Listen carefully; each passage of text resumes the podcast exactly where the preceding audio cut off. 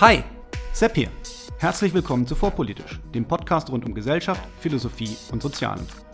Hier bekommt ihr Shorts zu aktuellen Themen aus einem frischen Blickwinkel serviert.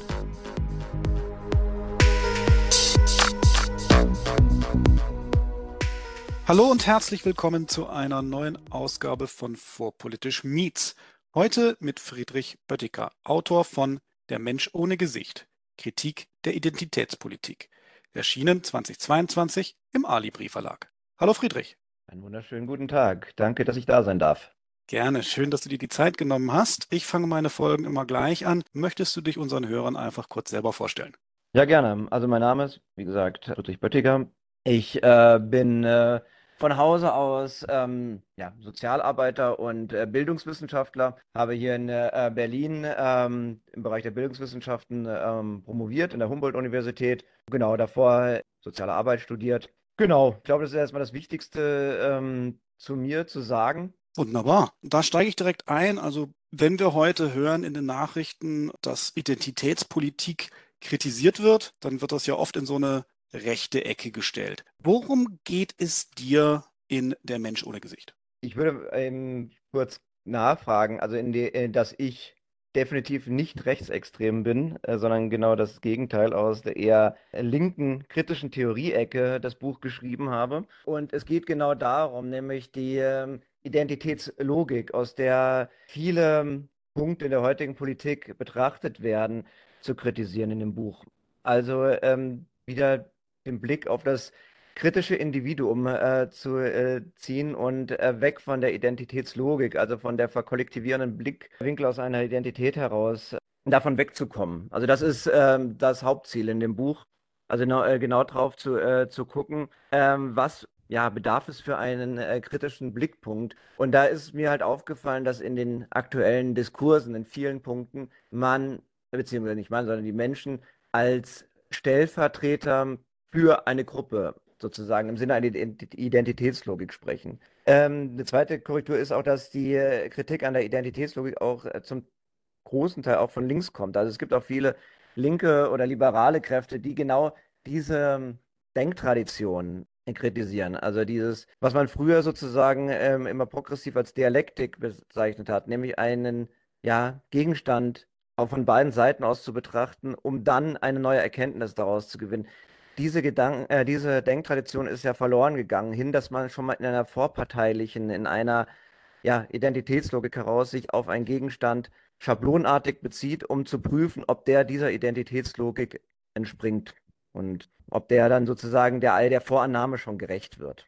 Okay, verstanden. Und du beginnst damit, dass du sagst, bevor du die Identitätspolitik kritisieren kannst, musst du erstmal über Identität reden. Und da gehst du dann durch so eine, ich sag mal, so eine historische Genese und beginnst die in der Gegenaufklärung. Möchtest du uns da mal vielleicht historisch so ein bisschen durch diese Geschichte führen?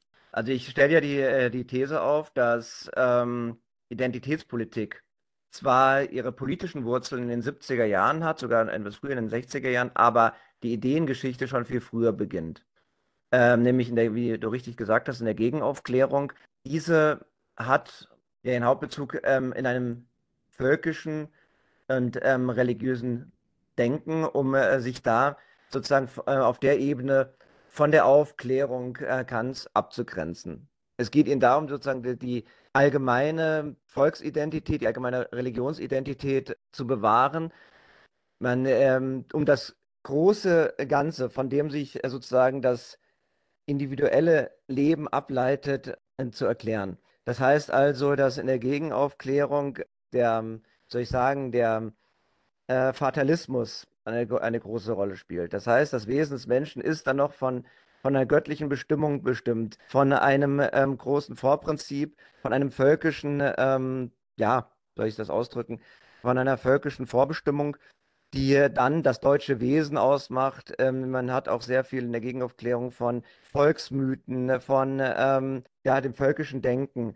gesprochen, was dann den Deutschen oder den Franzosen oder so ausmacht. Und dementsprechend hat man sich dann auch in, den, äh, in diesen Volksgemeinschaften zusammengetan. Also die Idee der, der Volksgemeinschaft äh, resultiert ja aus der Gegenaufklärung, genau, und hat sich eigentlich bis heute über Vertreter wie zum Beispiel auch Ernst Jünger oder jetzt die identitäre Bewegung äh, sozusagen weiter fortgezogen. Und man findet auch in, in anderen ähm, Argumentationssträngen der Identitätspolitik ja auch wieder, wenn man nämlich den kulturalistischen Blick auf das Volk sozusagen zieht. Also das heißt, die Identitätspolitik geht ja sehr stark davon aus, dass es eine kulturelle und auch eine Vorprägung des, äh, des familiären und des, der Herkunft gibt. Also das heißt, hier bezieht man sich wieder sozusagen auf etwas Höheres, auf etwas Mystischeres, äh, wo, wo ich sage, dass diese äh, die Grundlagen in der Gegenaufklärung hat.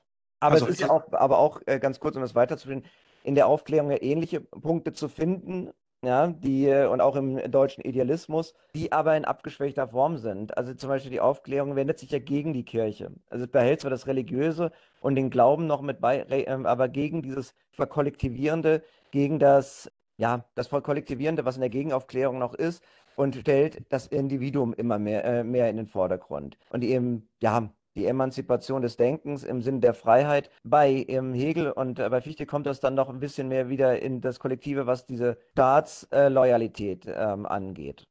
Ja, das, ähm, das ist dann noch ein bisschen komplizierter, das dann jetzt an das auszuführen. Aber ähm, der große Staatsphilosoph Hegel geht ja hier ähm, ganz klar von der Identität des Staatsbürgers aus und braucht es auch, damit der moderne Nationalstaat sich formen kann. Und dann gehe ich ja noch, äh, dann wieder weiter, dass genau diese konstruktive Kritik, die sich aus der deutschen Identität sozusagen äh, der, der von Hegel heraus entwickelt, von Marx ganz klar kritisiert wird und er dem eine äh, destruktive Kritik der Identität sozusagen mitgibt und sagt, dass Identität Herrschaft ist. Weil wenn man sich identifiziert, identifiziert man sich mit dem Staatszusammenhang, mit dem Bestehenden äh, und somit auch mit den Formen äh, seiner aus, daraus abzuleitenden Ausbeutung. Das wird dann äh, nochmal ein bisschen konkretisiert durch die kritische Theorie von Adorno und äh, von Marcuse. Okay, und äh, du verwendest mehrfach in deinem Buch den Begriff der Ich-Identität. Ich bin mir nicht sicher, ob ich den ganz richtig verstanden habe. Wie ist, also erstens, was heißt das, diese Ich-Identität? Und wie hängt die jetzt äh, zusammen mit dem, was du gerade erläutert hast? Die Ich-Identität ist ja eine Phase in der Entwicklungspsychologie. Das heißt also, jeder, jedes Kind, jeder Mensch entwickelt eine Identität und es ist ja auch gut, eine Identität zu haben, weil das will ich auch nochmal klar hervorstreichen, dass ich in dem Buch eben nicht die Identität leugne, sondern ich kritisiere nur deren Überhöhung im Sinne einer, ähm, soll ich sagen, Identitätslogik. Jeder Mensch hat eine Identität, weil sonst wären wir wirklich nur äh, seelenlose Marionetten. Wenn dabei durch die Identität können wir uns auf Gegenstände beziehen und können uns aber auch von anderen Menschen abgrenzen. Wir können äh, selbst äh, definieren, wer wir sind, ja, und was wir vom Leben möchten. Also als Individuum ist das, äh, ist die Identität unumgänglich und sie entwickelt sich ja automatisch, so im Rahmen der, in, der Entwicklung ähm, des, ähm, des Menschen.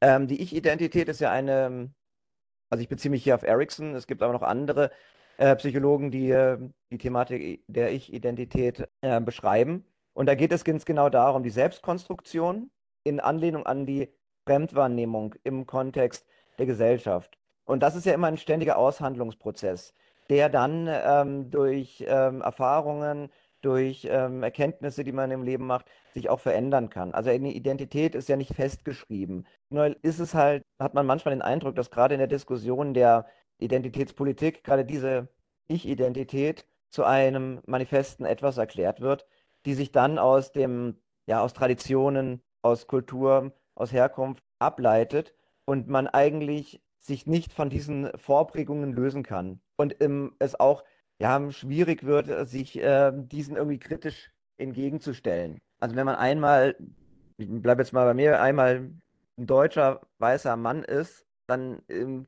kann man also ist es eigentlich unmöglich, nach dieser Logik sich daraus zu lösen, sondern man muss sich immer im Sinne einer moralistischen Selbstkritik darauf beziehen.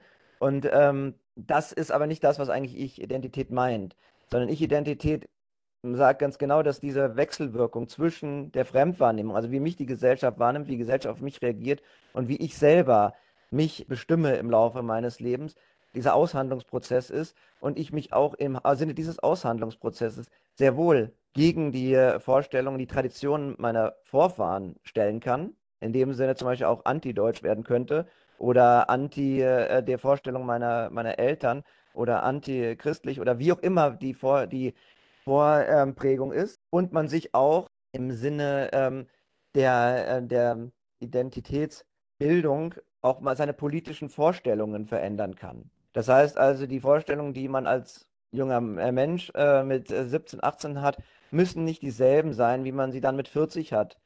So, und, ähm, aber dieser Aushandlungsprozess ist halt wichtig, um dann äh, zu sehen, dass Identität halt ein ja, flexibler Begriff ist, ja, der ein dynamischer äh, Prozess, der sich dann, ähm, wie gesagt, je nach Erfahrung, je nach ähm, Bedingungen verändern kann.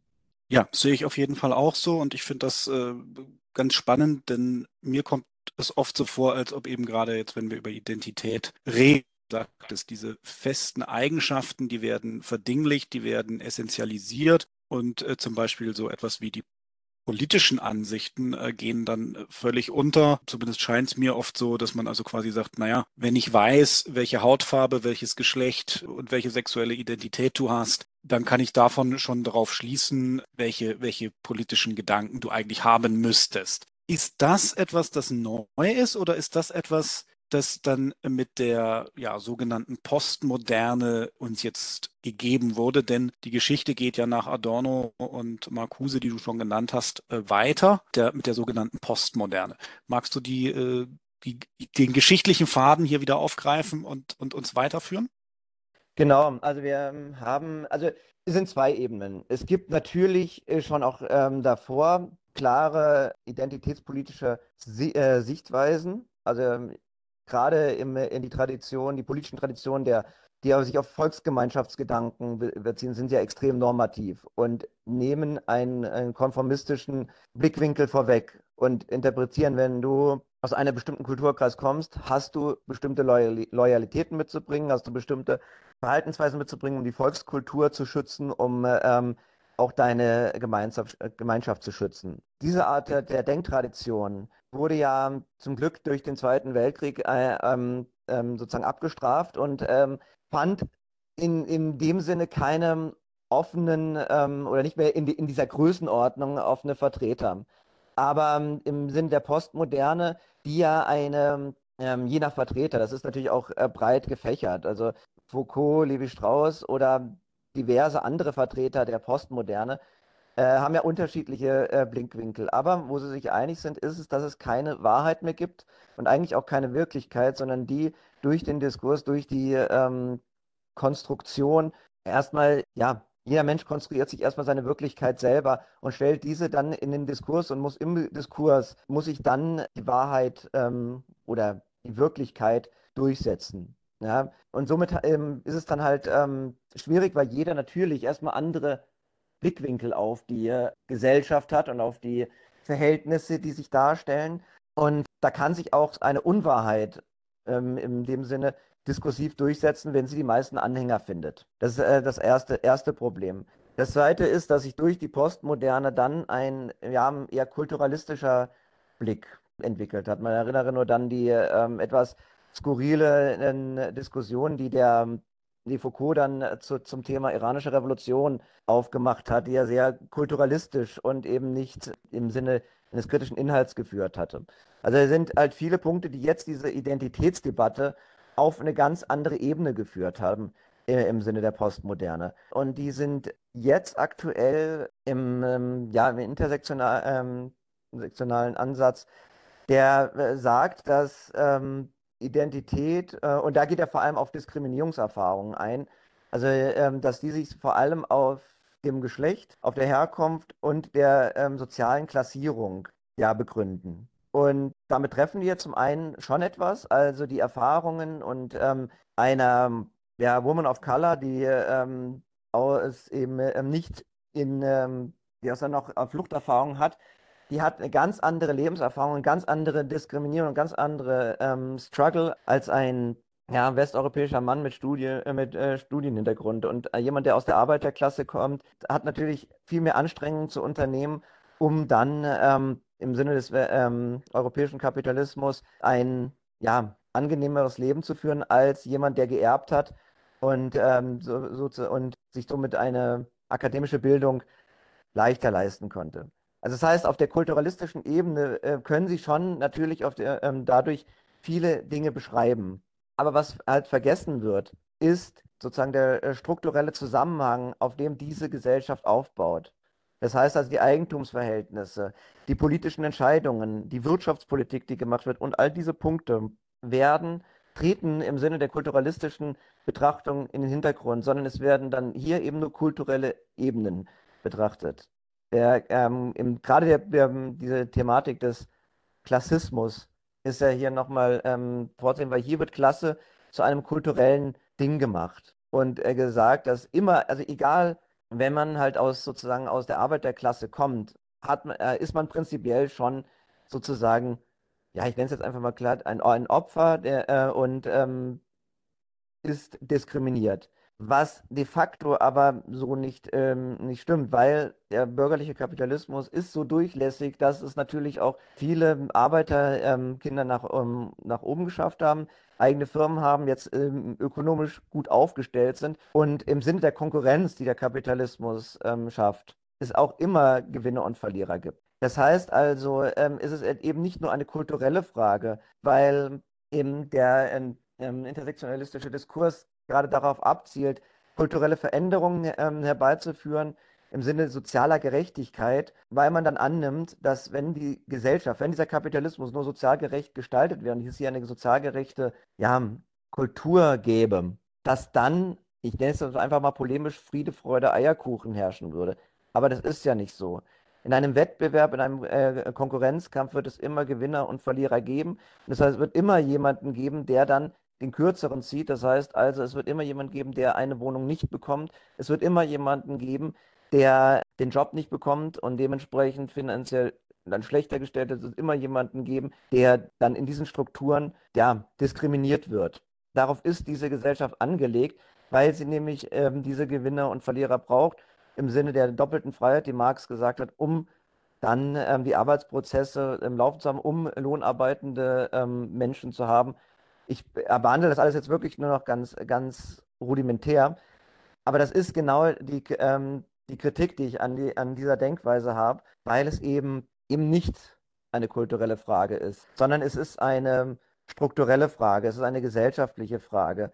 Und wenn man ähm, wirklich diese Problemlagen angehen möchte, dann sollte man das eben nicht aus der Identitätslogik heraus tun, sondern sollte sich die Gesellschaft in ihrer Struktur angucken, in ihren Widersprüchen angucken und äh, versuchen, ähm, diese, die, diese Widersprüche zu überwinden.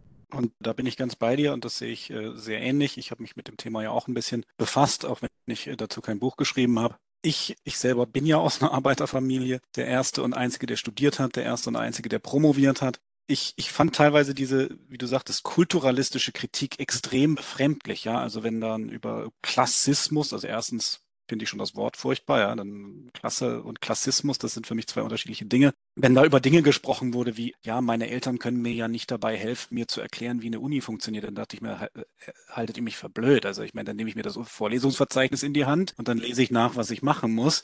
Das Problem, das sich dadurch nicht löst, ist, dass ich nebenbei arbeiten muss, äh, um mir mein Studium zu finanzieren.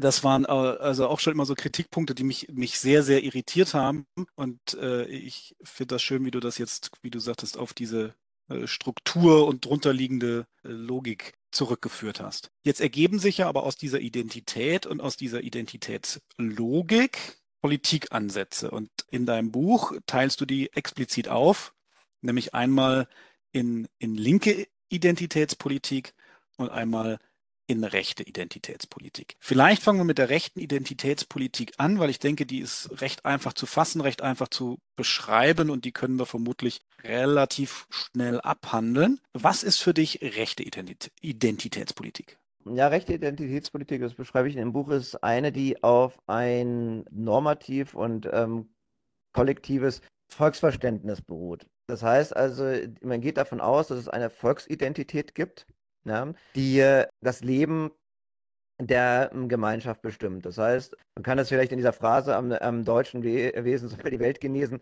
Das ist nicht so einfach so nur dahergesagt, sondern es ist eine, eine mehr, nachdem die ähm, rechte Identität äh, wirklich funktioniert. Das heißt, sie gehen davon aus, dass es bestimmte Gebiete also die Welt in, in sozusagen in Gebiete aufgeteilt wird, in dem Volkskulturen existieren und gedeihen und ähm, diese Volkskulturen resultieren aus einer oder äh, begründen sich auf einer Volksidentität.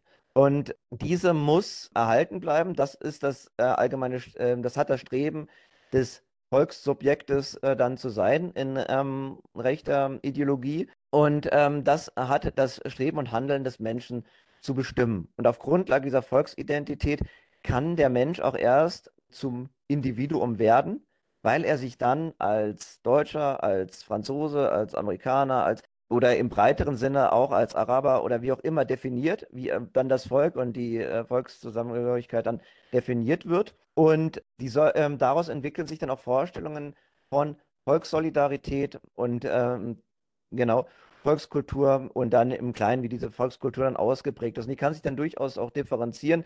Die, die Trachten in Bayern sehen ja auch anders aus als die Trachten in, im Schwabenländle. Aber für den ähm, Identitären ist das dann wichtig, weil sie sozusagen aus dem Volkskörper herauskommen. Ähm, das hat aber dann eine äh, ganz krasse und für in manchen Konstellationen sogar auch eventuell tödliche Konsequenz, nämlich, dass äh, sich das Volk immer an einem Externen definiert. Das heißt also, die Volksidentität der Region kann nur bestimmt werden in der Fremdgruppen-Eigengruppen-Logik.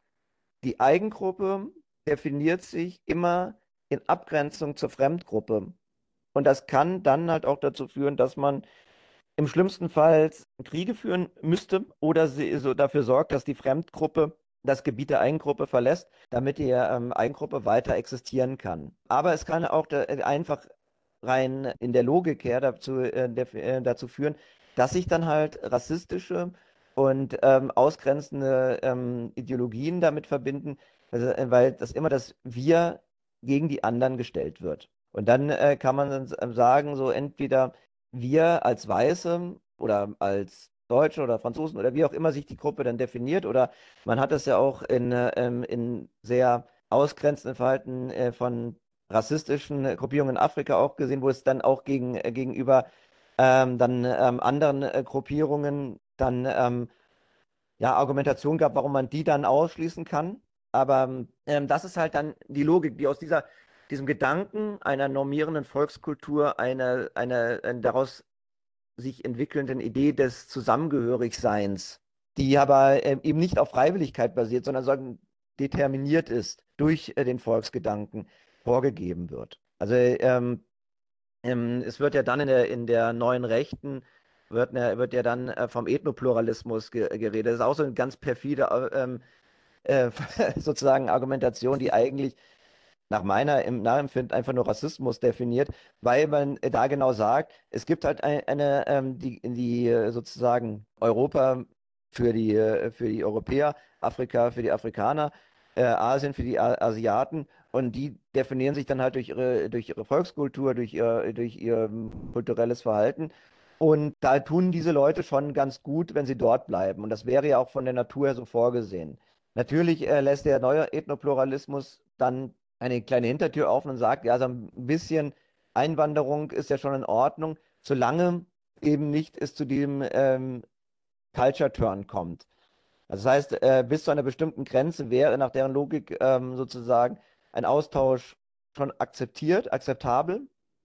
Wenn diese aber diese Grenze überschritten ist, dann hat ähm, die, ähm, die, die Einwanderungsgruppe zu viel Anhänger, zu viel Macht und da verändert sich die Volkskultur, da verändert sich das Zusammenleben und dann kommt es zu Auseinandersetzungen, dann verändert sich das, äh, das dann kriegt jetzt mal, sage ich mal polemisch, der, äh, der, der, der Schwabe nicht mehr seine Spätzle, äh, seine Spätzle und seine Maultaschen, sondern plötzlich gibt es dann nur noch ähm, nach, nach, dem rechten Denken nur noch ähm, den Döner und das wäre ja nicht gut. Also das, das ist sozusagen, deswegen ähm, ist folgert da, äh, sozusagen ähm, daraus der Rechte, dass er dann in, der härtesten Konsequenz auch wirklich in den Kampf gehen müsste, um seine Volkskultur zu retten ne? und äh, um das Gleichgewicht ähm, der, der Volkskulturen ähm, und der Ethnienverteilung wieder herzustellen. Also ähm, und das muss man sich halt wirklich mal vergegenwärtigen, was dann, ähm, was das in, de, in der, ja, im Endeffekt heißt. Also für, auch für, für Leute, die einfach nur friedlich zusammenleben möchten. Und dann plötzlich gibt es die äh, Menschen, die diese Logik vertreten.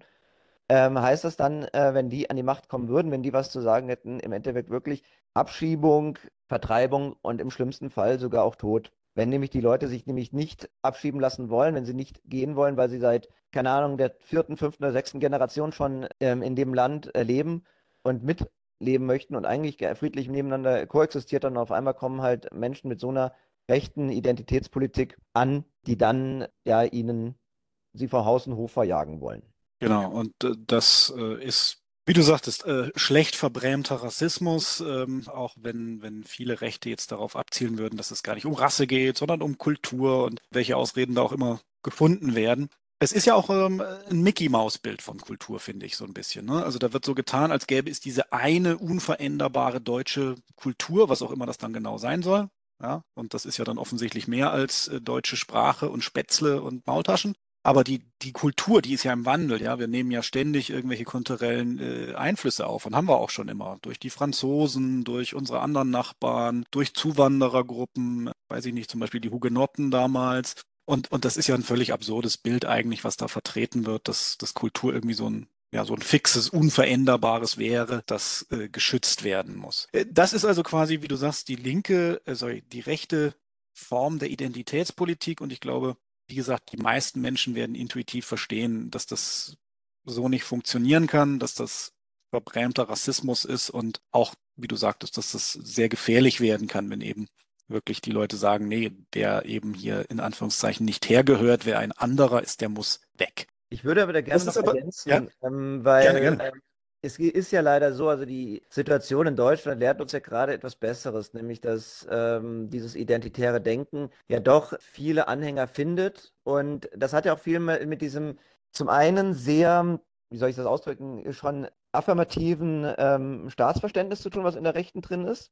Das heißt, also die nehmen ja den, den Status quo und stülpen dem dann nur ihre Identitäts- Position über. Und sie würden auch mitgehen, das, wo du äh, gemeint hattest, die, der, die Einwanderung innerhalb von Europa ist für die ja noch nicht so das Problem, weil das wäre ja europäische Kultur, in Anführungszeichen. Das würde ja noch sozusagen die, die, die, die Volksidentität sozusagen noch mittragen, weil es ja eine, eine europäische Basis-Volksidentität gäbe. Und das ist ja alles etwas schon mal ausdifferenziert. Die grenzen sich ja auch bewusst dann vom Dritten Reich und der Blut- und Bodenlogik ab haben aber im Grunde genommen aufgrund des Ethnopluralismus ihre eigene Blut- und Bodenlogik, die dann sich aber auf Volk und Kultur erstmal beruht. Aber wenn man genauer hinguckt, meinen sie damit genau Rasse. Sie meinen Rasse, sie meinen die, die, die, äh, die Herkunft, erweitern das Gebiet halt nur ein kleines bisschen. Und aber auch da wird dann äh, schon eigentlich darauf hingewiesen, ja, es wäre aber auch dann schon ga trotzdem ganz gut, wenn der Franzose in seinem Bereich bleiben würde und der Polen in seinem Bereich und der Deutsche in seinem Bereich. Aber im Grunde genommen sind ja alles erstmal Europäer, da ist das, kann man noch mal ein Auge zudrücken, ja? aber dann, ja, der Araber soll weg und der, äh, die, die, die anderen, die sozusagen überhaupt nicht sozusagen die Kultur ja verstehen und ähm, mittragen könnten, ja, weil sie aus einem komplett kulturfremden Bereich kommen. Also da, da, das ist ja dann dieser, was ja, was ja auch heute in dieser, wie soll ich sagen, im, als Kulturrassismus bezeichnet wird, dass man nicht mehr von Biologismus spricht, sondern den Menschen in Sippenhaft nimmt und ähm, dafür die sozusagen dann die Kultur her, hernimmt, aber mit dem Anspruch einer konformistischen und kollektivistischen Kultur, die dann das Leben und das, das Handeln der Menschen ähm, bestimmt. Und ich glaube, genau diese, diese, diese, diese Affirmation zum Bestehenden hat leider, ist leider ein Einfallstor, wo viele Leute, die sozusagen das äh, irgendwie an einem, Beste an einem Ideal von Bestehenden festhalten wollen. Ja? Dann die Idee haben, es geht nur mit so einer rechten Identitätspolitik aller AfD oder äh, wie auch immer. Und äh, ja, man könnte jetzt auch in die, äh, die Kritik der, der, der, staatsbürgerlichen Ideologie reingehen, die auch dann natürlich voll in den Nationalismus noch, noch fördert ähm, und so äh, dann damit, damit geht, warum dann aus staatstreuen Individuen plötzlich äh, dann, äh, wenn die richtige äh, Identitätspolitik dazu kommt, äh, stramme Nationalisten werden. Das äh, würde aber, glaube ich, jetzt so ein bisschen den Rahmen sprengen. Leid, leider ja, genau. Wir sind ein Podcast und haben nicht unbegrenzt Zeit. Außerdem soll das Gespräch ja die Leute anregen, dein Buch kaufen. Heißt, da könnt ihr die weiteren Punkte noch nachlesen. Wie gesagt, ich wollte euch gerne äh, einen Schwenk nach links machen, ja, weil dann alles, was wir jetzt gehört haben, wie gesagt, das wird viele Leute nicht überraschen, dass man auf der rechten Seite des politischen Spektrums äh, so denkt. Und deswegen finde ich es äh, interessanter, wenn wir uns vielleicht noch mal ein paar Minuten Zeit nehmen, um zu sagen, wie passt das denn überhaupt mit der politisch Linken zusammen? Ja, also was ist linke Identitätspolitik und wie passt das überhaupt mit der Idee, die Linke üblicherweise verfolgen, zusammen?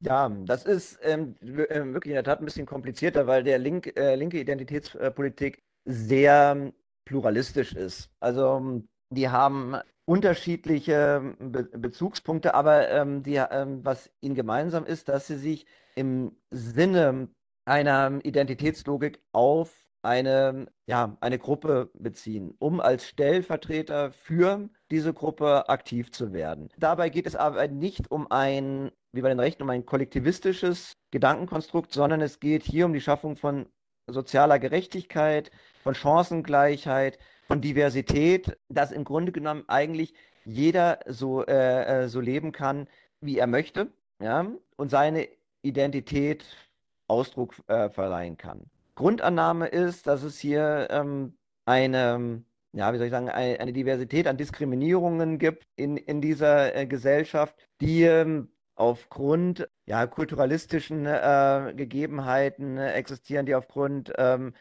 die, ähm, wie ich ja vorhin schon gesagt habe, ähm, durch das Geschlecht äh, ähm, bestimmt sind, durch, durch die ähm, soziale Herkunft oder durch den, ähm, durch den Klassismus bestimmt sind und die dann zu unterschiedlichen Formen von Diskriminierung führen können. Ausgegangen wird hier von den Diskriminierungserfahrungen der, der Individuen und äh, jede Identitätsform der Identitätspolitik zielt darauf, dass sich, äh, dass sich die Vertreter mit den ähm, Diskriminierungen der einen Gruppe identifizieren können, mit deren Lebenswelt und auf die ähm, und sozusagen dadurch eine im Ich-Identität entwickeln. Also die, die, das, die subjektive Identität immer mit den äh, Ansprüchen, kollektiven Ansprüchen der Gruppe sozusagen äh, verbinden und dieser Wechselwirkung dann zum einen als Vertreter dieser Gruppe auftreten und immer sozusagen die, die, die kollektive Identitätslogik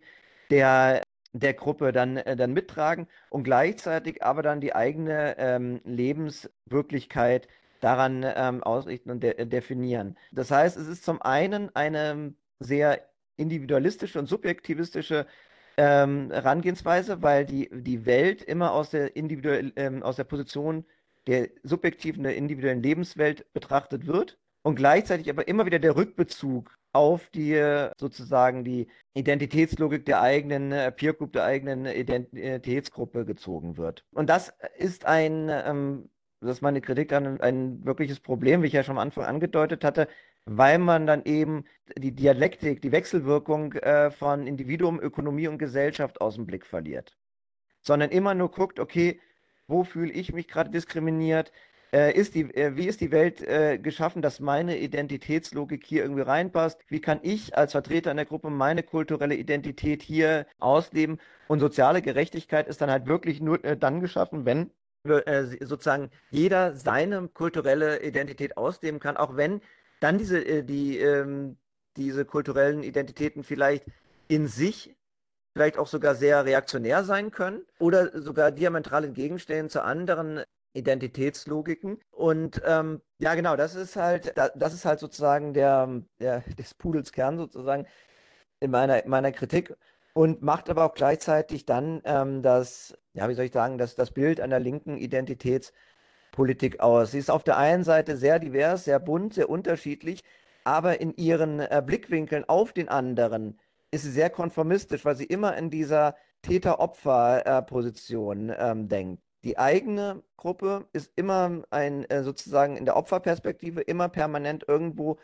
den äh, Diskriminierungen ausgesetzt. Immer sieht man, dass, es der, dass die eigene Identität nicht so wirklich ausgelebt werden kann. Und dann, äh, und gleichzeitig sieht man dann aber auch die Mehrheitsgesellschaft, die dann permanent, also als, äh, als Täter gesehen wird. Das Zweite, was linke Identitätspolitik hat, ähm, oder was ich darin sehe, ist gleichzeitig aber auch ein affirmativer Bezug zum Staat. Also zum einen sagen sie, die Mehrheitsgesellschaft und der Staat ist böse und gleichzeitig gehen sie aber immer mit der Forderungshaltung ran, dass er sich doch kulturell zu verändern hat, damit die Identitätsgruppen gesehen werden. Also es ist schon so, dass dann der Bock zum Gärtner gemacht wird, weil es ist ja genau diese, dieser Staat und es ist genau diese Gesellschaft, die diese die Gesellschaftsform eingerichtet haben, die diskriminieren, die die ähm, Widersprüche herhören. Aber anstatt diese Widersprüche in, seinen, in ihren Wurzeln anzugehen und die Widersprüche zu überwinden, wendet man sich an den Staat und sagt, schafft doch die und die Gesetze, macht doch hier zum Beispiel eine Quote, die die Hierarchien äh, zwischen Mann und Frau aufhebt. Also wenn ich schon sehe, dass, dass, es eine, dass es ein, wie soll ich sagen, ein Problem aus einer Hierarchie gibt, dann wäre es mein politisches Anliegen, die Hierarchien zu überwinden und die Hierarchien abzuschaffen und nicht ähm, irgendwelche gesetzlichen äh, Mittel einzusetzen, die dann dafür sorgen, dass in der Hierarchie die eigene Gruppe einfach nur ein bisschen besser wegkommt dabei. Das äh, wäre wünschenswert, auch in meinen Augen.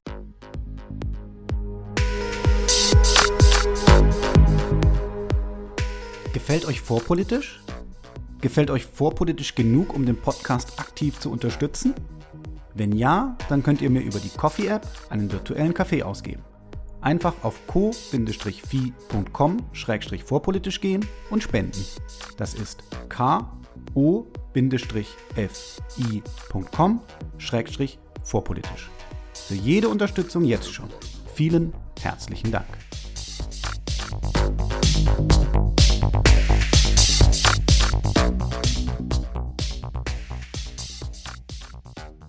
Ich gucke gerade auf die Uhr. Wir sind bei so knapp 50 Minuten Gespräch.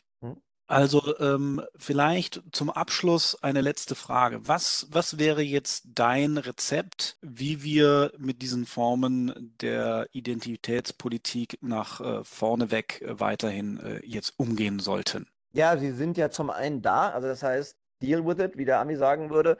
Ähm, auf der anderen Seite wäre es gut, wenn sich eine innerhalb der, der Gesellschaft eine Tradition des argumentativen Streits vollziehen würde. Das heißt also, dass ein Gegenstand an seinen Argumenten geprüft wird, damit man ähm, dem Wahrheitsgehalt des Argumentes da auf den Grund geht und äh, eben nicht aus Sinne einer Identitätslogik einfach die Identitätsschablone auferlegt und äh, sagt, okay, passt der Punkt, der Gegenstand, der gemacht wird, irgendwie in dieses, äh, in dieses Muster.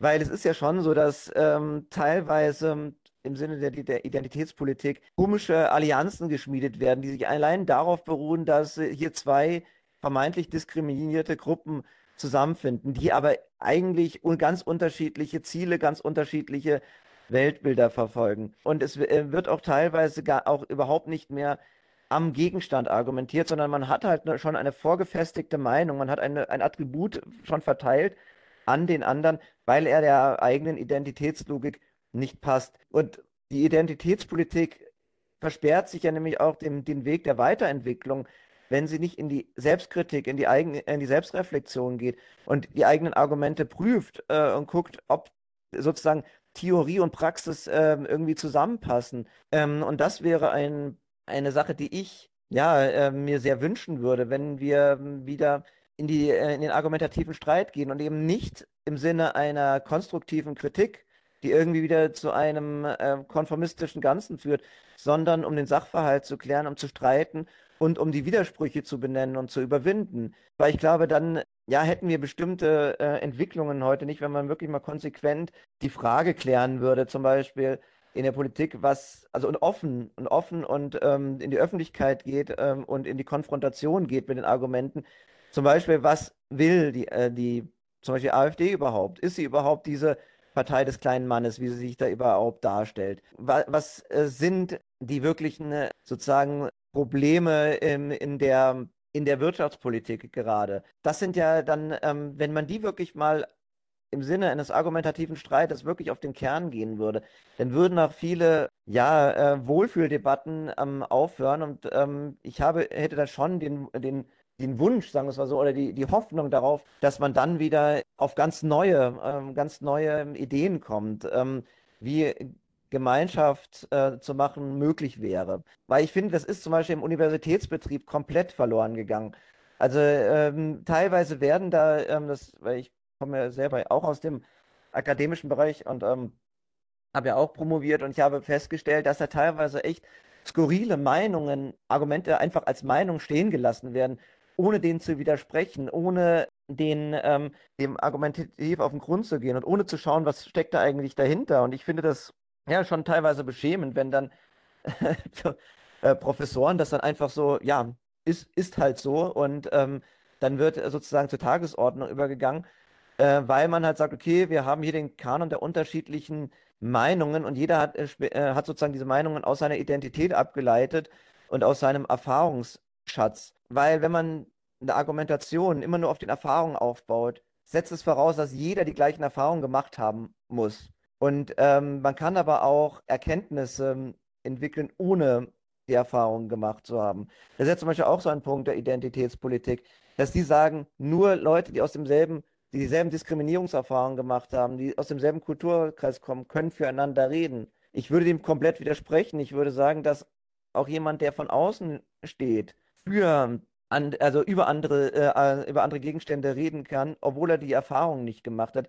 Wenn man einen Gegenstand geistig durchdrungen hat, wenn man die Argumente wirklich prüft und wenn man auch gute Argumente für eine Sache hat, dann ist es das gute Recht, Kritik zu äußern, ist das gute Recht, die Argumente vorzubringen dann äh, erwarte ich von dem Gegenüber, dass er in den Argumenten drin ist und diese entweder widerlegen kann, ja, und zu sagen, nein, das ist Quatsch, oder sagen, dass diese und diese Konsequenzen folgen daraus, oder äh, dem zustimmen kann, oder die, die Größe hat zu sagen, nein, da kenne ich mich nicht gut genug aus, ich lasse das erstmal so stehen. So, aber nicht dem anderen den Mund verbieten oder den äh, zu canceln, nur weil dem sozusagen die, die Meinung oder die, die Haltung einfach nicht passt, sondern man muss sich halt wirklich argumentativ darum streiten, man muss Argumente auf den Tisch bringen, man muss in die, äh, in die, ja, in den argumentativen Kampf gehen. Das ist, ähm, denke ich, das Einzige, was uns noch, äh, noch ähm, weiterbringt. Und, und vor allem weggehen von dem, äh, von dem konformistischen Gedanken irgendwie der, der Kollektivität, äh, weil ich höre das immer wieder, ja, Identitätspolitik würde trennen. So, ähm, ich gehe da, verfolge wie, äh, wie die kritische Theorie den Gedanken des kritischen Individuums. Und dann hätten wir nämlich die Situation, ähm, wie Marcuse sagt, des großen Nein-Sagens. Also jeder oder der Nicht-Identität, wie, äh, wie Adorno sagen würde. Und das ist das, worauf wir hinzielen müssen. Das Selbstbewusstsein zu haben, sich selber zu sehen im Kollektiv, im, im, in der Dialektik zum gesellschaftlichen Zusammenhang weil natürlich haben wir die Totalität des Gesellschaftlichen, ja, in unserem Fall der Kapitalismus oder die gesellschaftliche Normativität und in dem Zusammenhang natürlich entwickeln wir uns in dem, aber wir können uns auch daraus lösen und wir können uns vor allem auch unserer Rolle in dem Bewusstsein und aus diesem Selbstbewusstsein heraus kann ein kritisches Individuum sich entwickeln, was eigentlich verpflichtet ist, zum Konformismus und zum kollektiven Nein zu sagen und gleichzeitig die Argumente zu prüfen und eine eigene eine Haltung zu, ähm, zum Geschehenen zu entwickeln und um diese Argumente zu streiten. Und das noch abschließend die Größe, Größe zu haben, die, die eigene Haltung, den eigenen Standpunkt aber auch zu revidieren, wenn bessere Argumente, die überzeugen, auf den Tisch gebracht werden. Und ich finde, das war ein schönes Schlusswort und genau das habe ich dem Friedrich auch so gesagt. Leider ist an der Stelle die Aufnahme abgerissen. Ja, ich hoffe, euch hat es gefallen. Das war Friedrich Böttiger ähm, Autor von Der Mensch ohne Gesicht.